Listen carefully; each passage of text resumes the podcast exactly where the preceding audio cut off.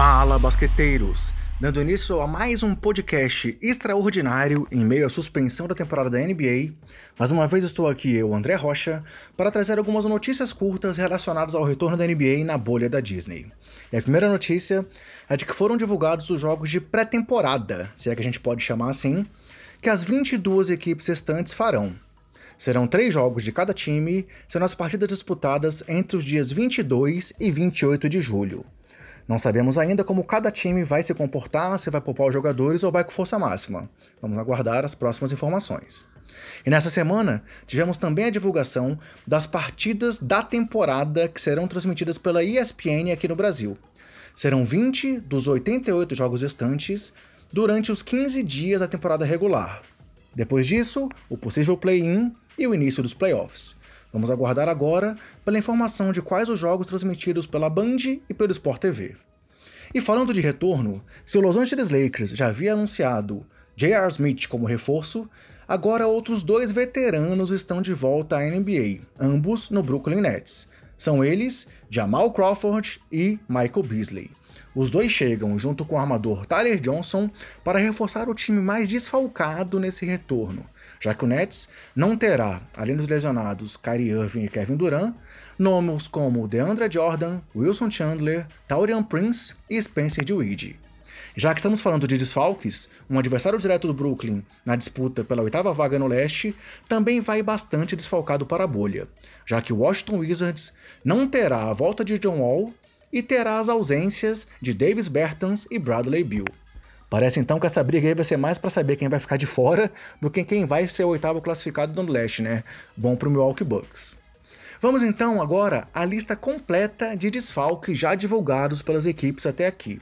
No Brooklyn Nets, Kevin Durant, Kyrie Irving, DeAndre Jordan, Taurian Prince, Spencer Dinwiddie e Wilson Chandler. No Indiana Pacers, Vitor Oladipo vai priorizar também a recuperação de sua lesão. No San Antonio Spurs, Lamarcus Aldridge. No Utah Jazz, Bojan Bogdanovic. No Dallas Mavericks, Willie Kaulenstein. No Los Angeles Lakers, Avery Bradley. No Washington Wizards, Davis Bertans e Bradley Beal. No Houston Rockets, Tabo Cephalosha. No Portland Trail Blazers, Trevor Ariza. No Philadelphia 76ers, Zaire Smith no Phoenix Suns, Kelly Oubre Jr., e até o free agent DeMarcus Cousins, que estava aí sendo cortejado por várias franquias é, depois da dispensa do Los Angeles Lakers, disse que então vai retornar também, segundo o Chancharania, e vai priorizar a próxima temporada.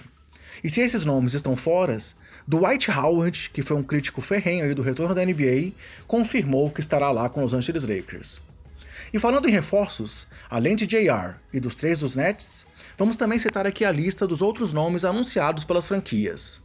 Philadelphia 76ers trouxe Ryan Burkhoff, Washington Wizards, o Jarian Grant, o Dallas Mavericks, Trey Burke, o Denver Nuggets, PJ Dozier, o Houston Rockets, Luke Mbamot, o Los Angeles Clippers trouxe o veterano Joaquim Noah, o Memphis Grizzlies, Anthony Tolliver, o New Orleans Pelicans, o Sindarius Thornwell, o Phoenix Suns trouxe Cameron Payne, o Portland Trail Blazers, Jalen Adams, o Sacramento Kings, Corey Brewer e o San Antonio Spurs, Tyler Zeller. E agora, galera, duas notícias de fora da NBA para vocês, relacionadas, mas não diretamente ligadas. A primeira se refere ao veterano Paul Gasol, que acabou de comemorar 40 anos e que já havia dito que gostaria de encerrar a carreira no Los Angeles Lakers, além de postar recentemente fotos com as filhas de Kobe Bryant, mas aparentemente está próximo de um acordo para retornar ao Barcelona.